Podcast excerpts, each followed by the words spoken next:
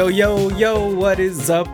Everybody 日本語上手ですね。今日も聞いてくれてありがとうございます。ネルソン・バービンコです。ミッキーです。いやー、どうも、えっと、エンタメの回です。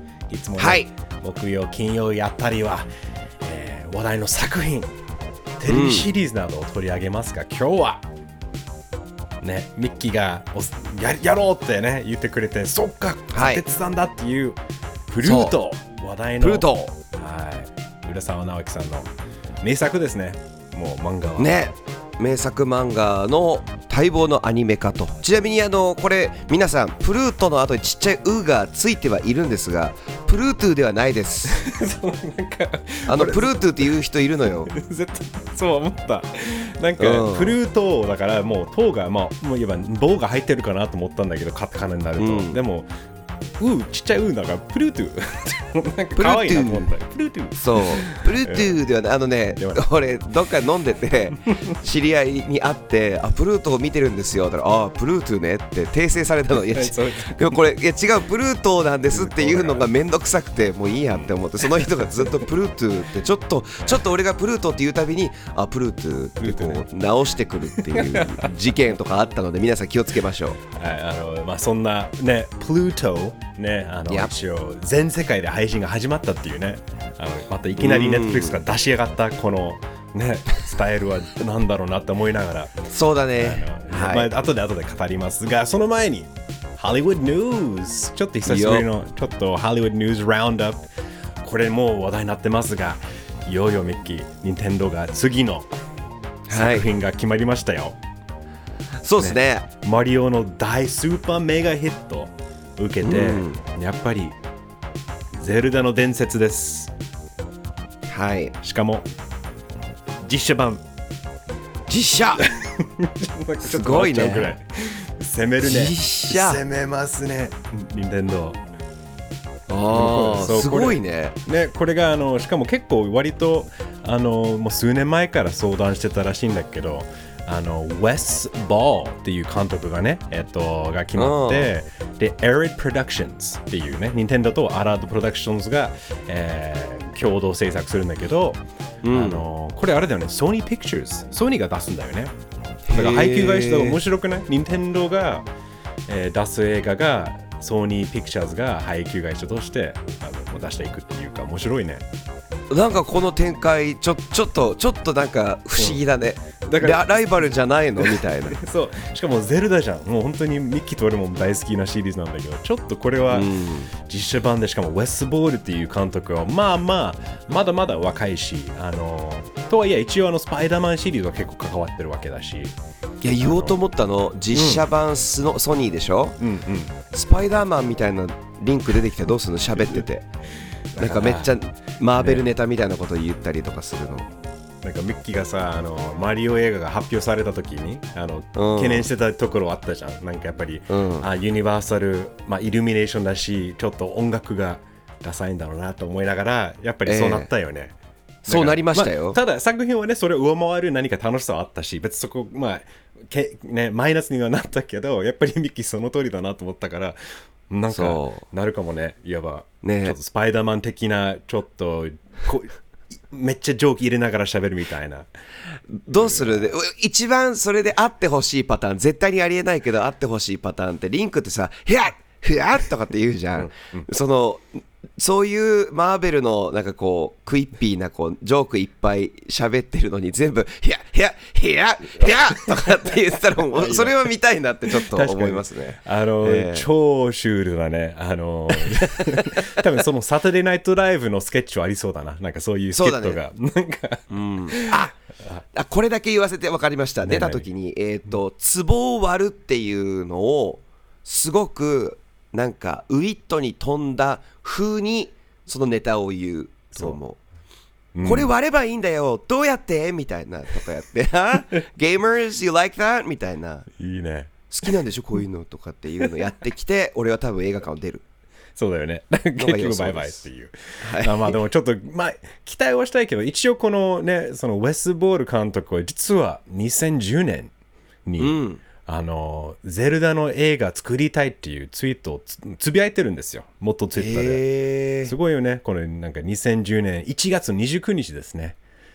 だからその、The ね。next big mocap avatar-like movie should be The Legend of Zelda っていう。もうアバターぐらいの、ね、モーションキャプチャーを使ったちょっと CG とリアル実写版みたいな映画は絶対、ゼルダの伝説ですでそのその前に Since I could never even hope to have the chance to direct it って言ってるんですね。自分がはいもう一生こんなこん映画を作ることはないんだろうからこそ言えるんだけどっていうのは13年後に監督になっちゃったっていう。素晴らしいよかったね。言うもんだね。そういうこと。もう put it out in the ether. Just say it. そう。ね。自分のやりたいこととかゴールとかをとりあえず言う。でき今はできなくてもいずれそれが叶う。叶う時はあの言葉がすげえ強えな。もうあこの人言うことをやるやるねみたいな。うん。だからだからちょっとなんかある？今のうちに言っとくこと。うわーグラミー賞取る。グラミー賞アカデミー賞取る、えー。いいね。いいね。とりあえず。なるんじゃん。ミミッキーはミッキーはどう？俺はえーっと東京トライブ2の実写版が撮りたいかな。ああいい。リアルですね。いいですね。リメイクを撮りたいですねそれは結構あのちゃんと現実性を持ってや言ってますね。そうそういや俺もグラミー賞取るよ。大丈夫。あるよ。そうだよ。あるある。現実味はあるよ別に。いやでもこれ生きてる生きてるんだったらできるから。うん。でもどうこのここれぐらいその思い入れがあってやっぱりねあのマリオの映画でも話したんだけどやっぱり私たち世代がもう映画作るようになって監督とかこの大きい予算がたくさん、ね、使えるようにななるとやっぱりまあもちろんスコセッシとかねススコセッシが作るゼルダは絶対ないんだろうけどやっぱ、まあ、ピーター・ジャクソンとかねあの、多分ありえるんだけどただやっぱりゲーマーじゃないとわからないものいっぱいあるんじゃない？うん。だからそういうのがちょっとウェスボール監督にちょっと期待したいよね。やっぱりちゃんとこの長年多分ずっとは自分の中でもこういう風にやりたいんだなってこれしかもゲーマーの目線だったらちょっはい。と信頼していいのかなって思いたいけど、どうでしょどうする？でも Link a story a Legend of Zelda movie starring Ezra Miller と うか no! おエズラ・ミラーもちょっと中性的な。ちょっと、まあのだからちょっとリンク役で違う世界線でねあの違う次元でエズラ・ミラーがやっぱりすごい役者としては俺結構昔は結構好きだったけどちょっとね、うんうんうん。うん踏み外してしまって。踏み外せなかった時のエズラ・ミラーの世界線だったらいけると思う、うん。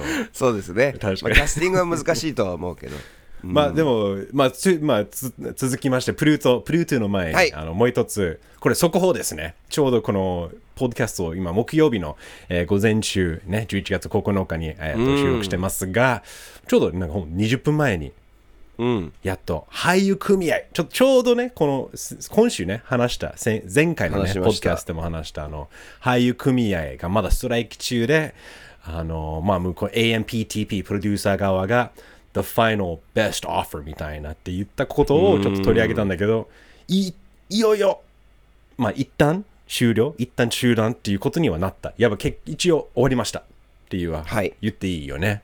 これすごいよね、なんかそね、そのまあとりあえずこれで進みましょうということで、The best and final offer 最高かつ最後の提案、あのが本当に良かったのかって。なんかね案の定さネルソンも言ってたちょっと情報に気をつけましょうみたいな、案の定いろんな噂が出てきました、俺もちょっと鵜呑みにしてたところが打ち合わせでね、ネルソンが「いやでも実際わかんないじゃん」って言うと「は あそうだ」って俺もその AI の、えー、と権利なくなってからの権利はもう完全に AM の方プロデューサー側のものだよとかっていう噂はあったんだけど実際の詳細は別にリークしてないからわからない。そうなんだよねだからやっぱり結局交渉してるみ本本人たちはもう契約上でとかいろいろ法律上ではそのいろんなその詳細をとか言っちゃいけないんだよね。交渉してる間は。だから、ん。まあそれにもちろんその身内が聞いた話をつなんか言うことよくあるしそこはまあ信憑性はある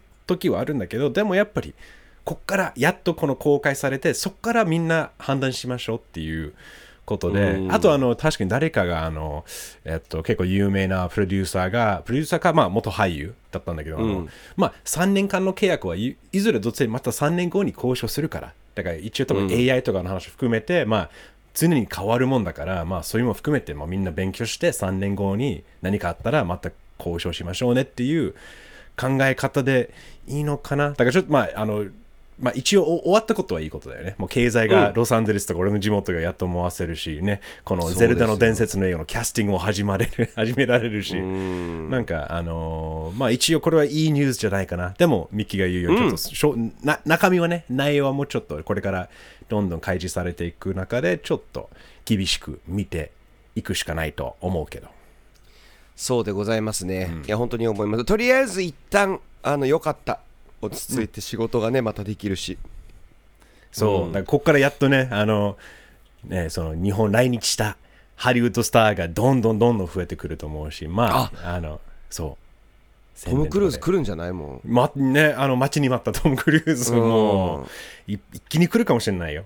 だからちょっと、トム・クルーズもずっといるかもしれない。もう、居座るかもしれない、日本に。本当ですよはい。ということで、まあ楽しみですね、皆さん。えっと、とりあえずお疲れ様でした。俳優組合の皆さん、なんかでした、ほんだから本当今回、あの、皆さんが思う、俳優っていうのはトム・クルーズとかね、そういうレベルの人だけど、やっぱりアメリカの、まあ、ハリウッドのほとんどがエキストラだったり、ちょい役とか、その夢があってやってる人が多いから、その人たちがほとんど今回一番影響を受けているから、あの、あの結構これは、あの終わったことは大きいこと。やっと働ける、やっと家賃払えるとか、いろいろ。本当だよなんかほん、うん、こあのまあ、ストライキは大変だけど、こういういい結果になっていくと、やっぱりやるべきだなって、前回も話したように、学ぶこともありますね。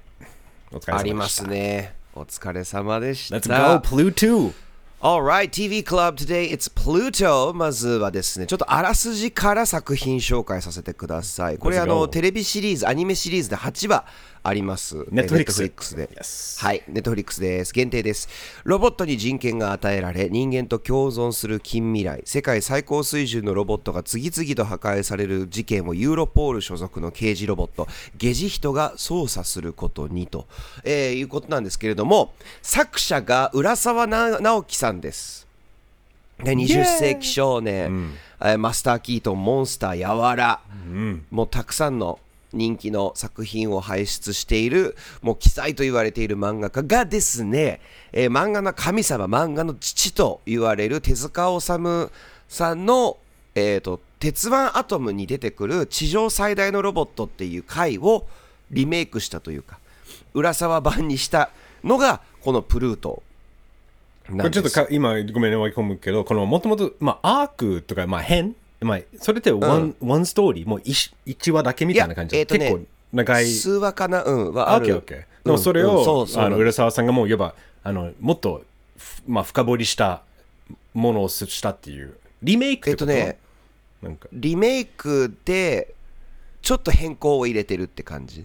キャラクターちょっと増やしてみたりとか。うんうん。でも大まかなストーリーっていうのはまあいわばまあお残ってるってことだよねこの。はい。大まかなストーリーはほぼ一緒。って考えてもいいです。でもなんか現代的な要素をいたくさん入れていくってそれちょっと後に解説していきますけど、現代的な要素をかなり入れている。これ2003年に、えー、と描き上げた作品です、プルート、8巻なんだよね確か。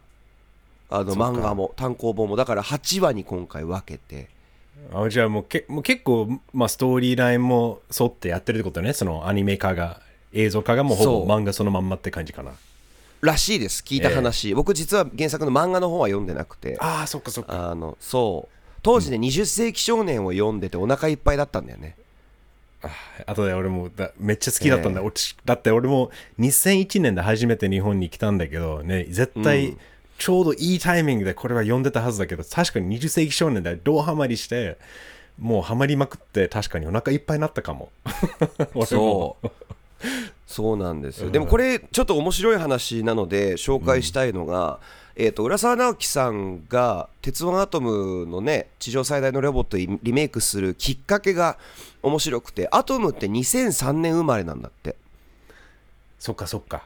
なるほど。そう。100万馬力のあの子が20年前に出てる予定だったという。あら人間社会どうなったんだ。手塚治虫が描いてた未来はどうなったんだってね、天馬博士がいないわけよ。我々の世界線には。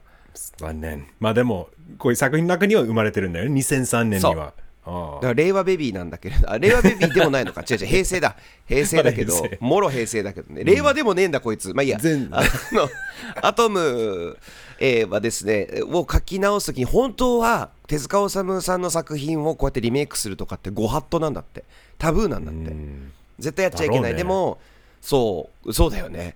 あの今回やっぱりその2003年に生まれたっていう記念だから誰かにやってほしいって言って浦沢直樹さんに話が来たんだけど今度手塚治虫さんの息子に許可をもらおうって言ったら断られちゃったでお願いしますお願いしますってラブコールをして OK してくれたんだけど条件がついてその条件が浦沢ワールド満載でやってくださいと。へえ。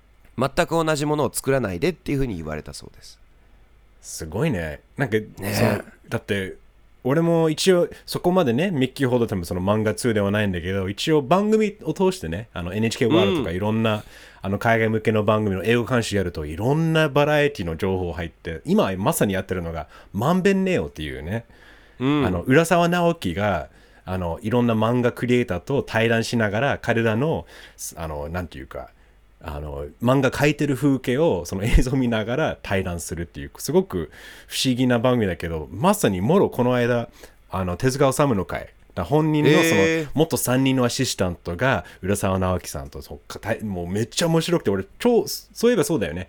ニュースレターでも軽く話したんだよねあの上手パトリオンでは。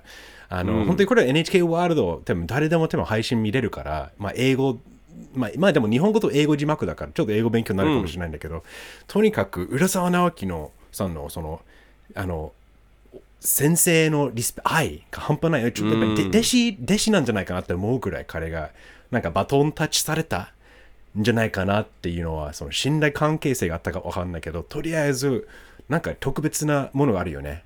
この手塚治虫と浦沢直樹のうん。二人には、うん。いや俺私実はまんべんのファンででして番組のすごいいい番組だなと思うから、面白いよ、うん、ねえそれ見ててっていうのもちょっと羨ましいなとは。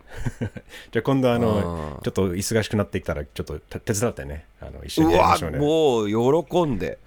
手伝いますよそれそんなのね。本当に、いやいやでもまあそそれがプルート、えーです。浦沢直樹さんの作品が好きだったらおすすめかなと思います、あというわけで第一印象行きましょうか。いってみます？うん。今日は一応第2どうでした？話まで第2話まで話すそう二話まで。うん。そう。の範囲内です。でそれ以降はあのミッキーは全部見てるけどまあでももしかしたらはい。漫画み、読んで全部ねあらかじめから分かってる人もいるかもしれないけど、一応2話までのネタバレはありということですね。はい。あの第一印象はなんかあのまず再生した時にあの、まあこのご時世でこういうのは良くないなと思いながら長さ見るんだよね。ああもう見るよ。見ちゃうだって出てくるじゃん。ポンって。でなんかゼロゼロで、うん。あえ一ほぼ1時間じゃんみたいな、うん。ああれ正直あ30分だろうな30分以下でちょっと軽い気持ちで見ようと思ったらあそうじゃねえんだなっていうのが、あのちょっとおって思った。だからあここまでの長いアニメはあまり見たことないかもしれないんだよねがっつり。やっぱ1話ね。本当にその俺が大好きな HBO のじいろんなねあの人間ドラマとかがまさにもろ同じような感じで、あアニメとここういうちょっと集中して見なきゃいけないっていうこのなんていうか長さを見ていろいろ思わせ、お思ったっていうかなんかああこれはちょっと特別なものじゃないかなってなんか期待感もしましたかもしれないんだよね。ただその覚悟して見なきゃなっていうことはあった。第一印象。本当に第一印象。うんミッキーはどう、この話とか、まあ、浦沢直樹のファンとして、この始まった時は、どんな第一印象は？あのーなんだろうな。浦沢直樹さんでモンスターとかがアニメ化シリーズしてるんだけどそれと違って、えーとまあ、背景とかものすごい CG を取り入れている今回のアニメ。でそれにその浦沢直樹さんたちの絵が動いてるっていうので最初どうなるかなと思ったんだけどすごいあの SF の設定があの絵とあ絵の雰囲気とすごい合ってるなって思って CG との融合が。ちょうどいいのとあとおおものすごいお金かけてこれ作っ描き込まれてるなっていうのが第一印象。綺麗だなっていうのが第一印象だった。完成度高いっていうね、まあ、まあうん。別に偉そうなこと言えないんだけど、でも5年ぐらいかかったよね、なんか発表されてから。割とじっくり作ったはずだよね、これ。でしょうね、うん。まあ、それが伝わるよね。すごい興奮。うんする。あと登場人物がやっぱり人間として描写されてて嬉しいっていうのはあります。あの前もどっかで言ったことあるかもしれませんが「鬼滅の刃」俺第1話で無理だったの。脱落した。なんでかっていうと, えー、とネタバレ第1話だからネタバレでも何でもないけど主人公の炭治郎が家に実家に帰るわけ。で親とかに会って親はまあよく見る美人の絵。で弟と兄弟がいっぱいいるんだけどみんなコピペなの。あの、顔が。あこいつら死ぬんだ。それができめちゃくちゃ繊細なデザインの妹だけが生き残るんだ、うん、ああの絵の子だってなって、うん、もうあのなんだろうな、えーと、死ぬためだけに存在してるっていうのが俺すごく嫌なの。いやストーリーテリングのギミックにしかないよね。だからその本当に、ね、そうそうそうそう、まあわかるわかるなんか作者が意図的に殺してるように見えるからすごく人へのリスペクトを感じないんだけど、うん。浦沢さんのやつ第1話2話まで見たのがもうめちゃくちゃちゃんとみんなを人間らしくっていうかロボットらしくっていうかその人間らしく描いてくれる。だから気持ちが乗るっていうか、うんうん、その人たちに。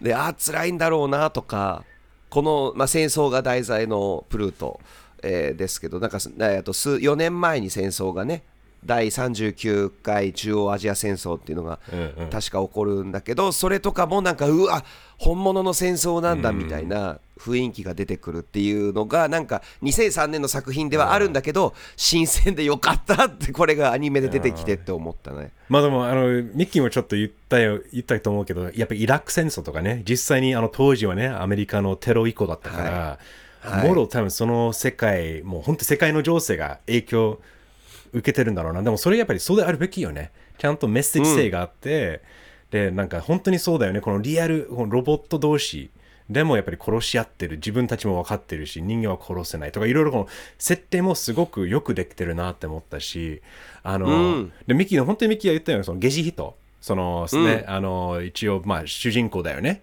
どっちかっていうと、はい、で、うん、あの彼ゆくゆくあのアトムとは会うんだけどあのやっぱり最初はロボットで分かんないじゃん。でいきなりなんか腕が変わってああロボットだったんだみたいな。うまいなと思って普通にだから本当にこれをミッキーが言うようなこの人間らしいところとか本当にその人間にあふれる、うん、その背景とか家族彼ら彼らだけじゃなくてその彼らを巻き込むね、す、べ、ての人間はやっぱり大事なわけだからでそれをちゃんとみんな美人であるわけじゃないし、普通の顔になってる人もいるしなんか。見た目もそうそれ浦沢さんだね。そう。だからそこすごくリアルだなと思っただからこそなんかあの批判じゃないんだけど否定的じゃないんだけどなんか実写版見たいわと思った。なんかやっぱでもそうだね。HBO がねあのこの間ラストオブアスとかねゲームを実写版まあもともとね結構実写に近いゲームだけどなんかあの、うん、の HBO がめっちゃお金をかけてもうやっぱあの8話ドンってくるようなあの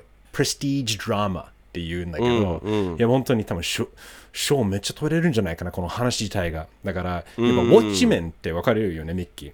うん、もちろんもちろん。ね、有名なあのアメコミだけど、結局映画にもなって、で、HBO がウォッチメンのドラマ出したんだけど、超面白いんだよね。UNEXT にあるから、ぜひ皆さん入ってたら見てください。あの、もう、ウォッチメンとそのまんまリメイクではないんだけど、ウォッチメンの世界の中のストーリーテリングとしてすごい人間に溢れる。うわなんか何この話っていうか、しかもしかも人種差別の話も出てくるし、結構その社会メッセージも強いからこそこれを見てあそれくらいやってほしいなと思った。なんか実写版でアメリカでがっつりお金かけてやったらこのこれはすっごいもっともっとこのアニメアレルギーはどんどんなくなってきてるとは思うけどやっぱりまだまだアニメっていうハードルは高いって思う人はいるんじゃない？その世界中には。よくない、もう早くそこはね、あの普通にアートとして見てほしいんだけど、アニメっていうカートゥーン、アニメーションっていうことでなんか子供のものだっていう人はいまだにいるわけだからいやいやいやこれはこの、まあ、庭までしかない。まだ見てない。んだけど子供向けっていうよりもう大人が見るべきなもんだなと思った。うん、ね、あのまさにおっしゃる通りだしあのなんだろう浦沢直樹さんの絵絵がすごくナチュラルっていうか、まあ、彼すごく特徴的ではあるんだけど、えーと普通の人間を描くなんか普通の人間って言い方がよくないかもしれないけど、決してうん。めちゃくちゃ可愛いとかめちゃくちゃかっこいいとかなんか体のどこかの部分がでかいとか っていうのがないわけじゃん。かなり写実的じゃないけど、その印象がすぐわかる、えー、と感じで。だからあの綺麗な人を描いたらその人が本当になんか浮いて綺麗な人に見えてっていうのがすごく上手な人だと思う、そこの使い方が上手だから実写にしやすいっていうのはあるよね。あもうそう。多分しやすい。そうもう見えるもん。みなんかいろんなちゃんといい役者がこういうなりきってやってるのすごい見えた、うん。だから確かにそのちょっとキャラクターがうまいね。多分浦沢さんのその天才的な良さがうん。伝わってるってことだよね、俺がそう見えるってことは、そうだと思うそうだと思う。あのー今回俺最後まで見た結果うわアニメーションやっぱすげえなって思わされた。けど実写版があったらそれはそれでちょっと見てみたいなとも思う。なんか、えー、とできることがもあると思う。実写だからこそ、えー、とか特にそのほらロボットなのか人間なのかっていう第2話でも出てまで出てくるけどちょっと曖昧なところがあるっていうのはもしかしたら実写版の方が映えるかもしれないなとは思う。俺も、うんそうまあでも難しいよこねいけるとは思う、うん。だからそうと思いながらやっぱり結局20世紀少年の実写版とか、ね。はい。あーってななるわけだからあん第な1話で俺ショック出た。俺がやるって思ったもん。そう思っち思っちゃう。だからちょっと時代がね多分技術的にもいろいろ CG とか限界はあったんだろうけどだからそう,、そうならない方向の実写版にできたらこれ本当にこれ面白そうだって長いんだけどね、まあ、ひマイナスではなくよしちゃんと見なきゃ。だからちょっと時間を作るのは大変、でもちゃんと見たいから適当にはじゃあ流しながらね何かをするっていうのは絶対ないからもうもっともっといろんな人に見てほしいぐらい。だってこれが結構海外でも評価されてるもんね。あの大体、まあ、アニメとかゲームのウェブサイトがよくアニメの新作を取り上げてレビューするんだけどもうみんなこれ結構傑作ねってもう言ってるしなのになんで Netflix がご利用してくれないのって 怒ってる人もいるから。結構ねね。海外で話題になってるけどファンのおかげでアニメファンのおかげで話題になったっていうかネットフリックスがそんなに押してないイメージは実際にあるよね。口コミが働いてるってことだよね。だから。うんうんうん。まあでも本当にこのまあ、そうやっぱりアルゴリズムだからな。みんな多分アニメとか見てるんだったらなおさらもうドーンってプルドーって出てくるなようになってるけど全くアニメに触れない。だから言ったような、まあ、アニメアレルギーあるかどうか置いといて全く触れない人には全くおすすめされないっていうこの現実のアルゴリズムのこ嫌なところだよな。うん。そうだあともともと成功してすごく人気のアニメーションとかを平気で打ち切ったりしてるっていうネットフリックスの評判もあるから今までのねことがあるからやっぱりこうアニメーションっていうものを軽視してるうんじゃないかって思われるところもあると思う。そこででもネットフリックスやアニメーションやる。俺が聞いた話だとやっぱりアニメーション日本とかのオリジナルだと実写版をやりたくないっていう人が多くて。それが結局悲しいかな最初の頃日本のオリジナルがちょっと失敗しちゃったっていうのもあったからあのそういう風になっちゃったんだけど。でもミッキー、あの、ネットフリックスがさ、結構、だって前、だいぶ前に日本のアニメ業界に結構投資してるよね。そうそうそう、ね。だから投資してるのよね。そうだからすごくにうん。多分日本のアニメ業界はめちゃくちゃネットフリックスの影響でもっともっと広まったかもしれないなっていうのはあるんじゃない？だからすごくあのだからこそ難しいよね。こういうなんか打ち切りになったりしてってなんかもうちょっと頑張ろうよっていうのは。ね。そうだね。クランチロールっていう他の配信サービスが衰退してからネットフリックスがピックアップしたっていう感じではあるかもしれない、ね、クランチロールは今多分ソニーなんかどっかで買収されたよね確かに。そうそうそうそう、なんか。だから前ほどのあれはないけれども、うんうん。っていう感じなんですけどそうだね。でもこれ海外でもものすごい評価が高いです。ポリティカルスリラーじゃん。ねそうだってアトム 皆さんアトム主人公じゃないんですよ。うん、中心人物じゃないんですよ。まずそれがすごい新鮮まあ浦沢ワールドポリティカルスリラーにするにはやっぱり国際警察のユーロポールインターポールじゃないユーロポールのゲジ人を中心にするっていう風にやっていきなりなんかこう渋い大人のものになって、むしろアトム可愛くねえみたいなあのぐらいのね。かっこいいよね。いや、だから本当にこれがなんかもう、マジでデイビッド・フィンチャーとか、そのような監督が作ったら面白いじゃんって思うくらい、なんか、まさにスリラー要素があって、まあ2話までしか見てないんだけど、これからも楽しみ。ミッキーはおすすめだよね。8話まで見て。一気に見ちゃいました。あの、ええ。暇かよっていうぐらい。3話ぐらい一気に見て、もうプスプス言ってた頭がもう疲れて、明日明日しようみたいな、だったんだけど、最後ラス、うん、そうだね、後半の方。あの、おすすめポイントとしてはやっぱりテーマがもろにその2000年代イラク戦争ブッシュ政権のことがまあ2話目までも見れる見見れるじゃないですか、えー、とあれロボットって人権があったんじゃないの？みたいな。なんでこんなに殺さなきゃいけないの？って言いながら同じ戦争にアトムがいるみたいな。そのあの何？えっ、とプロパガンダとして。わーこの国に民主主義を与えよう。わーって言ってるもう2話目だっけ？あれあのシーンって。あるある、うわーって。すごい面白いぞこれは。しかもえっとこの時期だからこそ見た方がいいと思う。面白い。いやそうタイミングはいいかもねでもだからこそ本当に HBO のウォッチメンってめちゃくちゃ通ずる部分あると思うんだよな。だからあれあのウォッチメン自体が似てると思う。そうだ多分そうだよねそもそも論っていうか、うんこの、うんでもこの HBO が出したドラマもまさにこのタイミングとしてこのいろんなジョージ・フロイドの時もあったしこの人種差別をアメリカが分裂し始めてそれをウォッチメンを通して鏡を出すみたいな皆さんこうなってるよっていうのを、こういうのがなんかやっぱりいいね。いやちょっとやっぱりわワクワクしてきた残りの部分。普いや ぜひぜひ見てください、すごいいいので。いいですね。浦沢直樹は今日はちょっといろいろニュースからのね、プルートの TV クラブでしたが、あの皆さんね、あのもう好きな、好きななんか浦沢直樹の作品とか、もしなんかあのあればぜひ、ハッシュタグ日本語上手。ね。はいでつぶやいあとあ浦沢直樹さんが苦手な人も結構いるのであ、いるんですね。あのほら、いや、大風呂敷広げといて回収しないみたいな。いろんなミステリー入れるけど回収しないみたいな。ちなみに今回、みに苦手な皆さん、全部回収されますよ。大丈夫で、まんいいね満足できますからね。よかったえーって感じではあるんだけど、そうそうそう。あいろいろコメントください。はい、日本語上手パーで gmail.com でぜひあの長いメールでもいいし、パトレオンもやってます。あのいつも皆さん聞いてくれて分かってると思うんですけど、上手 Patreon パトロンになってくれると、ね、あの特典コンテンツ、ニュースレター、アフタートークもいろいろあるし、今日はアフタートークは何でしたっけ？漫画家に、実はミッキー・ネルソン、漫画家志望だったと。どんな作品を出したかったかっていう話を、ね、話をしていきますよ。はということで、そちらもチェックしてください。い。はい。Alright. Alright. というわけで、Have a nice weekend. And we'll see you around. Yeah. And, uh, そうだった。次のパトレオン日曜日はね、生配信です。パトレオンになってくれると、Yes. 生配信も見れるので、よかったらチェックしてみてください。See you Sunday. Otherwise, す uh, hear you on Tuesday. Yep. Bye. 日本語上手ですね